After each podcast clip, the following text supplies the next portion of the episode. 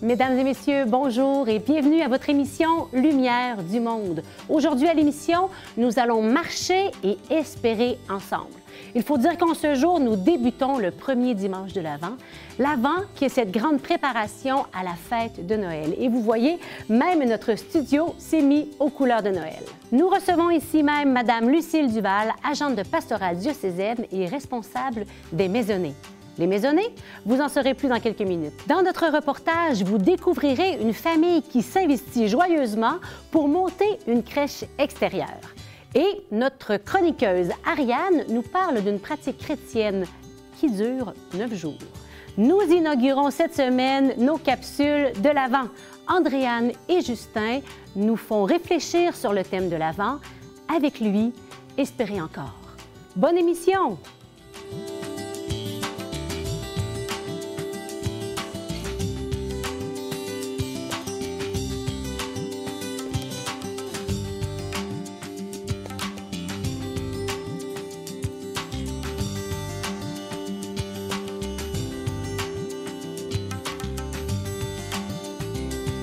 Lucille Duval est une femme à la fois profonde qui se passionne autant pour l'évangélisation que la justice sociale. Elle travaille au service de l'Église catholique de Québec depuis plus de 27 ans. Aujourd'hui, elle vient nous parler du projet des maisonnées. Ce projet a débuté en pleine pandémie et il s'est bien implanté dans la dernière année dans nos milieux. Il porte de beaux fruits, c'est ce dont nous allons parler avec elle, et c'est sûrement un signe que c'est l'Esprit Saint qui l'a inspiré. Bonjour Lucille. Bonjour Bienvenue à Lumière du Monde. merci pour l'invitation. Alors aujourd'hui, tu nous parles des maisonnées et j'aimerais voir ce sujet avec toi sous un angle bien précis. Le temps de l'Avent, qu'on commence aujourd'hui, nous invite à cheminer vers Noël. Mais comment cheminer en tant qu'adulte? Et je crois que les maisonnées, c'est un beau moyen. Parle-nous-en. Bien, effectivement, c'est un beau moyen. D'abord, les maisonnées, ce sont des, des des petits groupes de quelques personnes, 8-10 personnes, ça peut être un peu moins, euh, plus c'est un peu trop, qui se rassemblent dans un climat vraiment fraternel, amical, pour, euh, pour ouvrir la parole de Dieu ensemble, pour la partager, euh, et puis aussi ben, pour écouter une vidéo qui, qui se veut un temps de réflexion puis d'éducation de la foi. Alors, ça se passe beaucoup dans un climat vraiment sympathique, et puis ben, la parole de Dieu ben, a fait son œuvre en nous. Donc oui, c'est un bon moyen de cheminer comme adulte et maisonnée. Mm. Et qu'est-ce que ça change à une vie, à ma vie, de participer à une maisonnée? Bien, je te dirais que déjà, précisément parce que c'est des amis, finalement, parce qu'on devient des amis, parce que c'est un climat fraternel, bien, ça, ça, ça, dispose notre cœur pour, euh, pour accueillir la bonne nouvelle de la, de la parole, la bonne nouvelle de l'Évangile. Puis à partir de là, ben, la parole, a fait sa job, hein, elle est vivante. Alors, elle fait le travail elle-même, tu sais. Puis, euh, puis moi, je sais que dans ma vie, euh, fréquenter la parole de Dieu, me mettre à l'école de Jésus, ben, c'est une plus-value, c'est sûr, mm-hmm. tu sais. C'est une valeur ajoutée. Alors, il y a comme une partie où moi, je fais confiance à la parole, puis je fais confiance aussi aux interactions qu'il y a entre nous.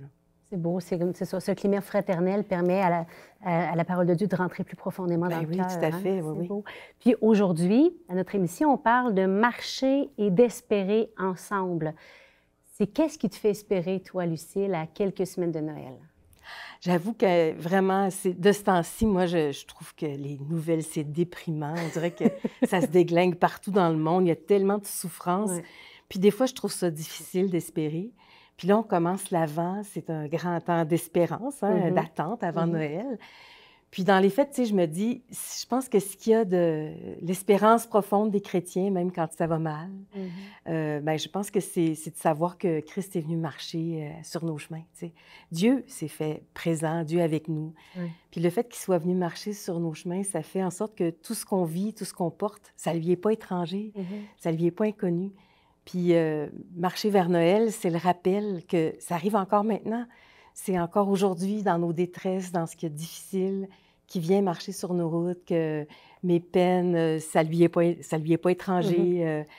Alors moi, je trouve que là, il y a une espérance, des fois difficile à porter, mais, mais tout de même je pense que c'est quelque chose quand on, quand on marche à la suite du Christ qu'on connaît bien, puis euh, qui nous aide à avancer aussi dans un monde parfois plus difficile à porter.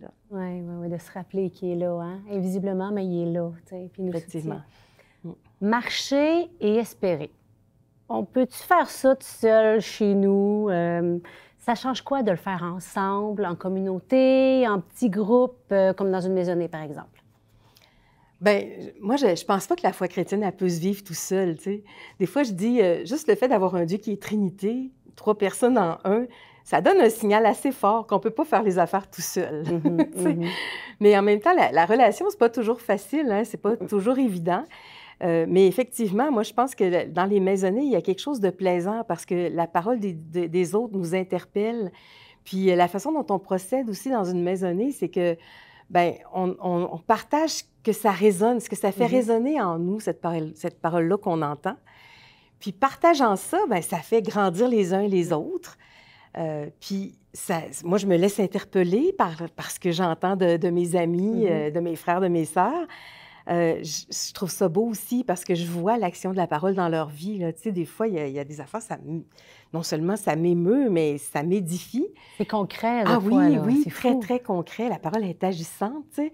Puis aussi, ben, nous, on propose dans les maisonnées de lire la parole trois fois, de, de proclamer la parole trois fois.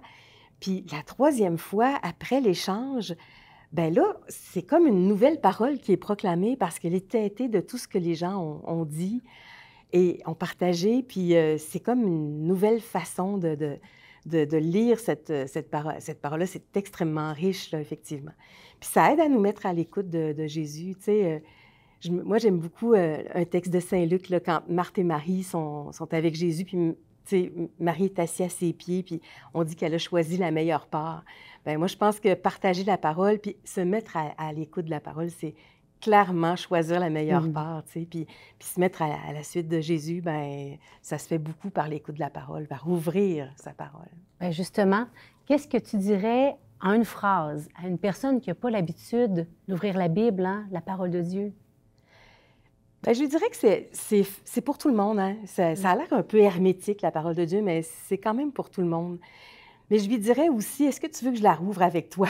Ou je lui mhm. trouverais un groupe, comme une maisonnée. Par exemple. Par exemple, pour l'ouvrir avec elle. Parce que quand on ne connaît pas, quand c'est pas, pas un récit qui... Puis même des fois, on, trouve ça bizarre, ça se tient pas, ça...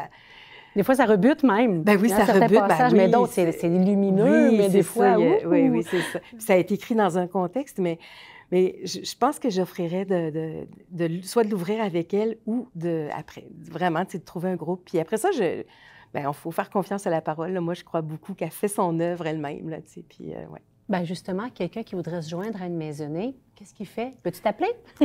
Bien, certainement qu'ils peuvent nous rejoindre. C'est sûr que des fois, on dit appelez-nous votre paroisse. Il y en a peut-être dans votre paroisse des mhm. maisonnées, dans votre communauté. Puis, tu sais, puis il y, a beaucoup de, grandes unités missionnaires dans notre diocèse qui ont une personne responsable pour les maisonnées qui peut mettre les gens en lien. Déjà, peut-être la première affaire. Puis oui, si vous voulez nous écrire, euh, mais à commerce, c'est euh, un, courriel de, cdq.org. Alors, maisonnée avec un S à commercial cdq.org. On va vous répondre. On le voit au bas de l'écran en ce ah, moment. c'est bon. Alors, on va vous répondre, on va vous, vous essayer de vous mettre en lien peut-être avec quelqu'un de votre paroisse et puis tout ça. Puis aussi, c'est pas si compliqué partir une maisonnée. On a des documents sur le, site web du diocèse, justement, qui peuvent nous aider à partir puis à animer une maisonnée. Puis c'est rien de, de, très compliqué. La plupart des gens seront capables de faire ça facilement. Rappailler quelques amis, puis euh, on va vous aider. Puis il y, a aussi le groupe Facebook Nos Maisonnées, si vous voulez avoir accès, entre autres, à des informations, puis aux réflexions que qu'on fait et que CDQ monte très bien. Ah, bon, merveilleux! Donc, des belles rencontres clés en main pour approfondir Oui, c'est pas si difficile, Et découvrir la présence de Dieu au milieu de. Mm-hmm, ben oui, tout à fait. Mille merci, Lucille, de nous avoir éclairé davantage sur ce beau sujet des maisonnées qui est un magnifique euh, lieu propice de croissance de la foi pour, pour nous. Donc, euh, Lucille, tu habites à Saint-Georges. Oui. Le reportage qui suit, je pense que tu connais un peu. Tu nous en parles? Ben oui, en fait, euh, dans ma famille, euh, on monte la crèche qui, qui en face de l'église de Saint-Georges depuis plus d'une soixantaine d'années. C'est mon papa qui avait contribué à la faire. Puis mes frères, mes sœurs, leur famille, on, a pris le relais. À chaque année, on la monte. C'est un peu un, moment spécial, toujours le premier dimanche de l'Avent. Et puis, ben voilà, vous allez découvrir le reste dans le reportage. Alors, allons voir ça.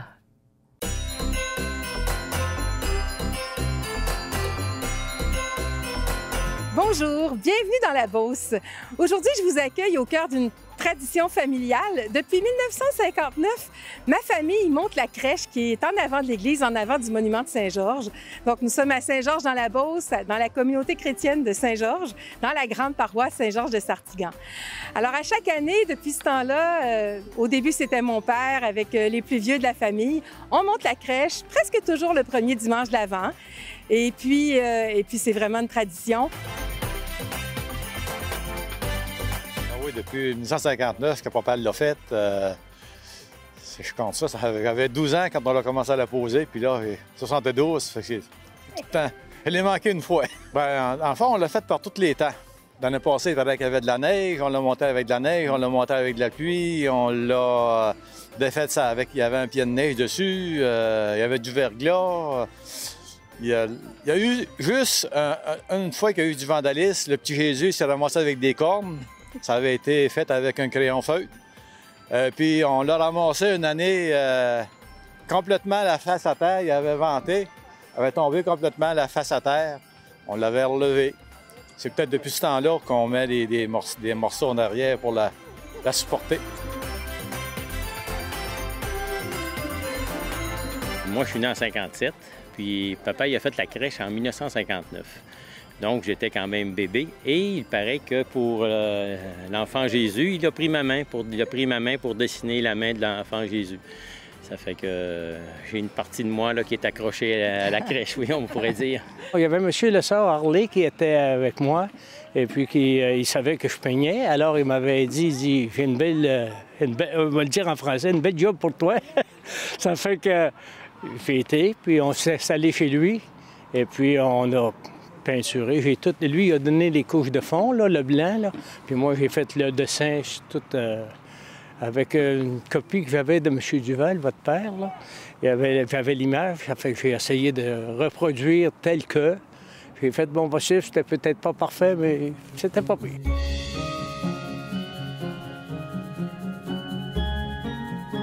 C'est Joseph, Marie et Jésus. C'est parce que c'est important, c'est la triste, c'est, quand on va voir l'église, c'est eux qui.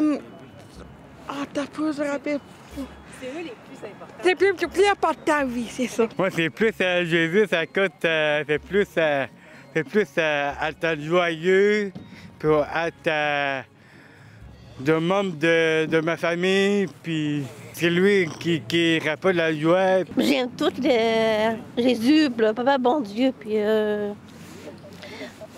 Maman, Marie, je les aime. Ah, maman, Marie, je, ouais, je les aime toutes. Ah, c'est magnifique.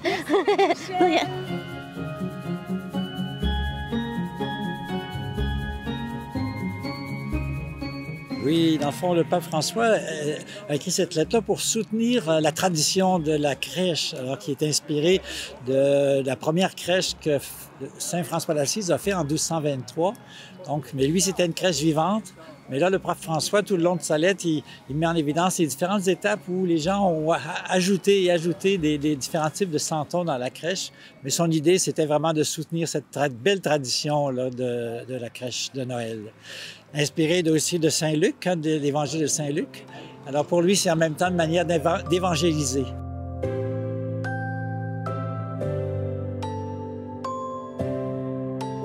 Dirais que depuis que depuis qu'on est mariés puis depuis qu'on a toujours continué à faire la crèche avec les enfants, on faisait la crèche aussi. Et je dirais que c'est je prends toujours le temps de faire une belle crèche et oui, on a des personnages qui sont euh, euh, vraiment grand. C'est une crèche qui venait d'une communauté religieuse, je pense, et puis euh, qu'on avait reçue. Et c'est pour ça que je prends du temps pour la faire, euh, mettre les personnages à la bonne place pour qu'on voit l'enfant Jésus. Et je dirais que pendant le temps qu'elle est là, moi, souvent le soir, je vais m'asseoir ou être proche et puis je vais prier là. Je trouve que c'est une façon pour moi de de me remettre dans cet esprit de Noël, de la venue du Christ, euh, pas juste à Noël, mais à tous les jours. Et euh, pour moi, bien la crèche, euh, c'est, ça signifie beaucoup, dans le sens que Dieu hein, s'est fait enfant, il s'est fait tellement petit pour être accessible à tous. Et quand je pense aux bergers qui étaient démunis, peu, peu instruits, très pauvres, Et quand je pense aussi au roi mage, très riche, je me dis, Dieu est venu pour tous, pour tout le monde. Alors, il est universel. C'est vraiment euh, une façon pour moi aussi de méditer euh, le temps de Noël, le temps de l'Avent. Oui, Jésus a été accueilli dans son humilité. Et moi, je pense que d'un côté, il faut euh, faire ressortir notre accueil, notre accueil pour les immigrants, notre accueil Mm. pour euh, les gens qui ont de la difficulté en cette période difficile. Donc, Mm. accueillir, appeler les gens, accueillir les nouveaux arrivants qu'on a dans nos municipalités. Mm. Oui. Donc, il faut, faut forcer un peu sur l'accueil. Oui. de- Veiller, hein, veiller les uns sur les autres. Hein? Oui, on peut rester éveillé, mais veiller aussi les uns sur les autres. Alors, de la part de la famille Duval, joyeux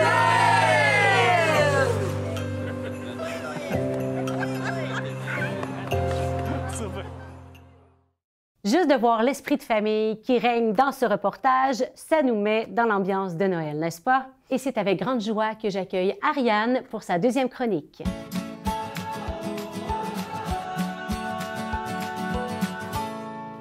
Bonjour Ariane. Allô, Geneviève. Ça fait plaisir de t'accueillir à nouveau sur ce plateau.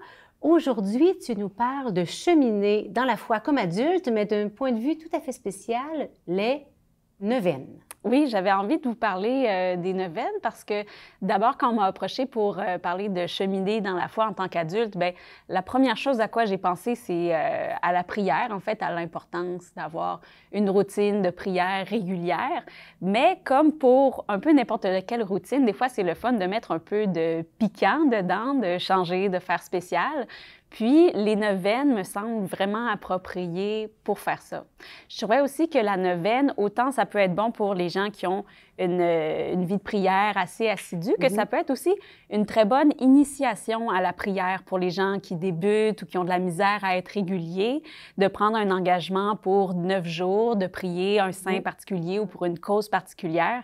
C'est une bonne manière de s'initier à la prière. Puis c'est aussi assez facile euh, d'inviter quelqu'un à faire une neuvaine avec nous. Donc, si on veut essayer euh, à l'approche des fêtes d'in- d'inciter un ami ou un proche, un membre de notre famille de prier avec nous, ben euh, la neuvaine, il me semble, se porte assez bien pour ça. Moi, ce que j'aime beaucoup des neuvaines, c'est que, comme je disais, ça peut être l'occasion de prier pour vraiment une cause particulière. Donc, des fois, quand on a euh, une difficulté dans notre couple ou qu'on cherche un emploi, on passe un examen, on connaît quelqu'un qui a une maladie, on a une certaine souffrance, certaines euh, difficultés, ben il y a vraiment toutes sortes de neuvaines pour toutes sortes de causes.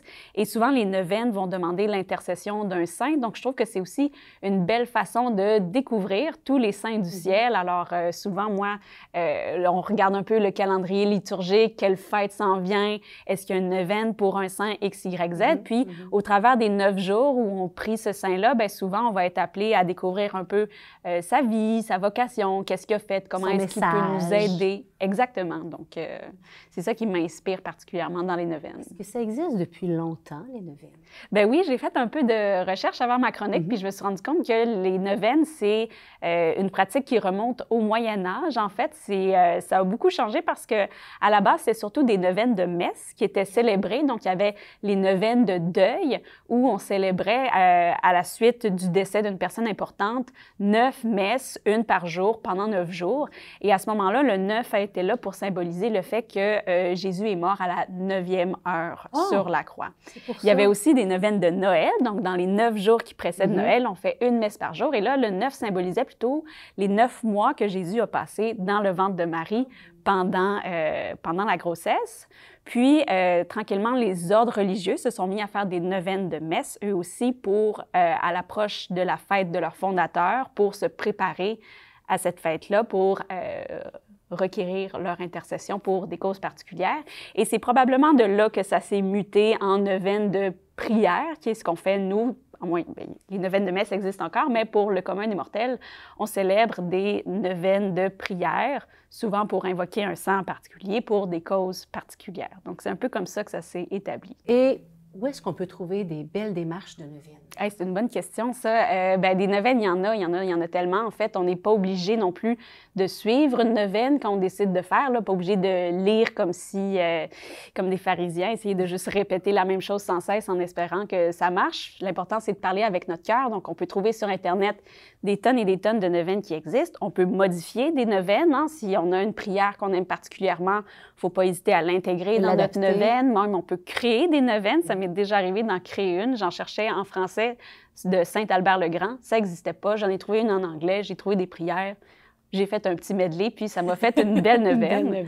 Mais euh, je voulais vous parler du site osana.org, qui est euh, super bien fait. Là. Donc, on peut vraiment s'inscrire pour une neuvaine et chaque jour, on reçoit dans notre boîte courriel les prières à faire cette journée-là. On peut même cliquer sur Je prie. Moi, j'aime beaucoup faire ça. Mon mari, il trouve ça un peu, euh, un peu drôle, mais ça nous dit vraiment le nombre de gens qui ont prié cette neuvaine-là. Donc, c'est quand même on le sait de manière un peu abstraite qu'on est plusieurs dans le monde à faire les mêmes prières, mais là, ça donne un côté un peu plus concret là, de dire que 7 8 000 personnes ont vraiment fait la même prière que nous en même temps pendant la même neuvaine.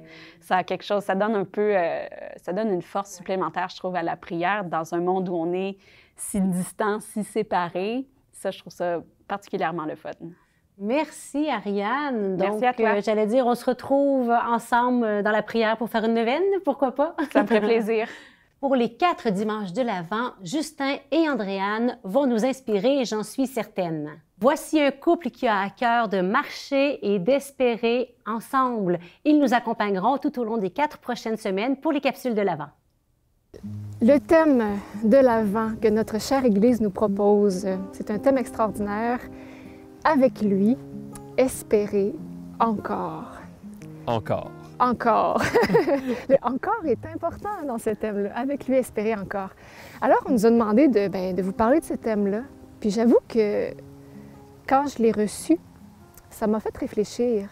Et je me suis posé la question, bien, Andréane, concrètement, aujourd'hui, en 2021, on est quoi, en novembre 2021, quelle est ton espérance? Quelle est ta source d'espérance? Sur quoi tu t'accroches pour espérer?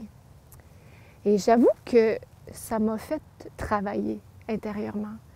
À première vue, j'ai essayé de trouver des, appuis, des sécurités, des Ah, ça, que ce soit le travail ou que ce soit. Et on dirait que tout s'effritait un peu entre mes mains comme une poignée de sable. Et je me rendais compte avec certitude que la seule chose qui était vraiment solide dans ma vie, c'était la certitude de la présence de Dieu et que lui seul était en fait mon espérance. Hmm. Et, moi, quand j'essayais de réfléchir, justement, j'arrivais pas tout de suite à trouver mes propres raisons d'espérer, mais j'ai osé poser la question à mes parents, à des amis, et c'est un peu ce qu'on va vous proposer euh, après cette première capsule, un petit temps de prière qu'on prendrait ensemble. C'est au fil de la prochaine semaine, osez vous poser cette question-là aussi. Quelle est mon espérance? Euh, quelle est la source de mon espérance? Quelles, sont les choses qui me renouvellent dans ma manière d'espérer? Et on va vivre ça ensemble avec vous et avec lui. Mm-hmm. Parce que l'espérance, c'est ça peut être abstrait, ça peut être quelque chose de difficile à saisir. C'est quelque chose qui appelle la patience. C'est quelque chose qui appelle le temps, la persévérance. C'est pas juste euh, ici, maintenant, oui, il y en a, mais c'est aussi demain et après-demain et après-demain. Donc l'espérance nous, nous apprend vraiment à, marcher dans un chemin. Parce que moi, je me rappelle dans mes cours de psychologie, euh, quand quelqu'un est dans le noir total, c'est peut-être pas le temps d'y poser, comme de dire, mais demain, ça va aller mieux. Puis en même temps, tu rencontres des personnes qui, qui, sont super, qui viennent, je sais pas, de recevoir un diplôme, qui viennent d'avoir la meilleure nouvelle de leur vie peut-être qu'ils ne vont pas nécessairement espérer quelque chose de mieux demain. Ils vivent déjà un bonheur qui les remplisse. L'espérance, je trouve que c'est le propre de la personne qui est en chemin, comme dans cette zone inconfortable de nos vies, mais qui appelle à regarder plus loin. Et je pense que c'est ça qu'on veut vivre. On veut se laisser conduire. Oui. Se laisser conduire. Et quand tu parlais de la parole du bon berger, justement, on aimerait vivre ce premier petit temps de prière avec vous en nous rappelant que c'est avec lui qu'on veut espérer encore et que c'est lui qui va nous conduire sur ce chemin d'espérance ensemble. Alors, on n'est pas là pour guider une retraite, on est là pour la vivre avec vous et surtout pour se laisser guider avec le Seigneur, bon berger. Le Seigneur est mon berger, rien ne saurait me manquer. Sur des prés d'herbes fraîches, il me fait reposer. Vers les eaux tranquilles, il me fait revivre. Il me conduit par le juste chemin. Et je chante, je chante.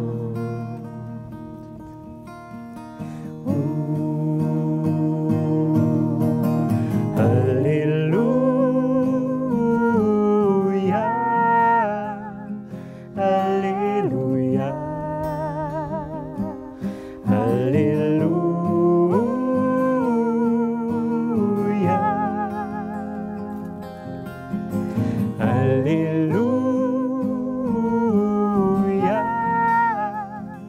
Alléluia, Alléluia.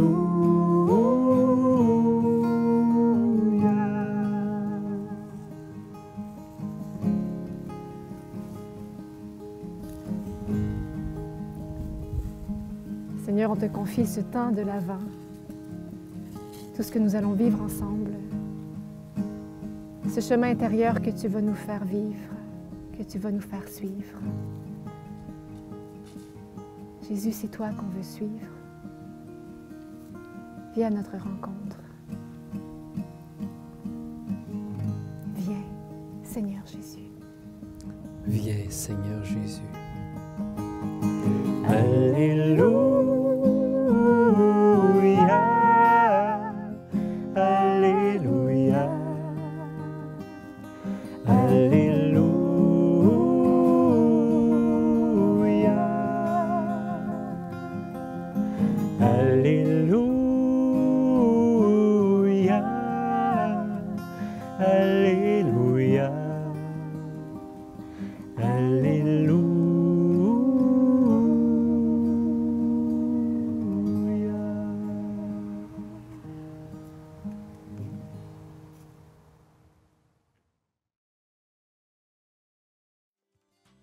Je vous remercie de votre présence devant l'écran chaque semaine. Bon nombre d'entre vous êtes fidèles au poste. Et si certains d'entre vous découvrez notre émission pour la première fois aujourd'hui, j'espère qu'elle vous aura plu. La semaine prochaine à l'émission, nous regardons d'où nous venons pour mieux voir où nous allons. J'avoue, ce sujet peut paraître un peu philosophique, mais ce sera aussi bien concret. Je ne vous en dis pas plus, j'espère ainsi avoir piqué votre curiosité. Et moi, je vous dis à la semaine prochaine.